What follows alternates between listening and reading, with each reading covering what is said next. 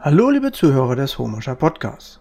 Es folgt gleich die zweite Aussage zu einem Märchen.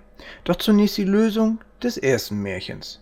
Die Aussage dazu war, Quartett schlägt Angreifer in die Flucht. Und das dazugehörige Märchen lautet, die Bremer Stadtmusikanten.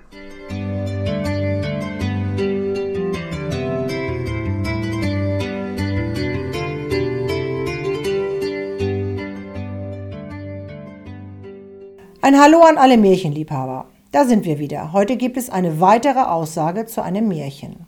Wer die Antwort weiß, kann sie uns auf die Facebook-Seite Homascher Podcast mitteilen oder auch per Mail auf info at clifford-multimedia.de.